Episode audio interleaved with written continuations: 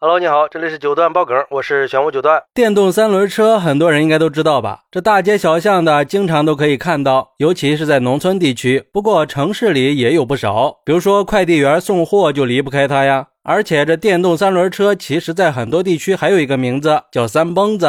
但是不管它叫什么吧，这三蹦子在我们的日常生活中用处还是很广泛的，甚至可以被称为是神器，经济实惠，拉得多，跑得远，并且这玩意儿好像还是我们中国独有的，国外很多人连见都没见过。这不是最近就有个远嫁美国的中国女子在网上发视频，说自己在回国的时候给公公精心挑选了一辆电动三轮车，并且托运到了美国，准备用这个暖心的礼物给公公一个独特的惊喜。等运到以后，公公也。也是迫不及待的组装好，拉着一家人出去兜风。没想到这辆三蹦子走在街上，瞬间就成了路人讨论的焦点，还让公公成了显眼包。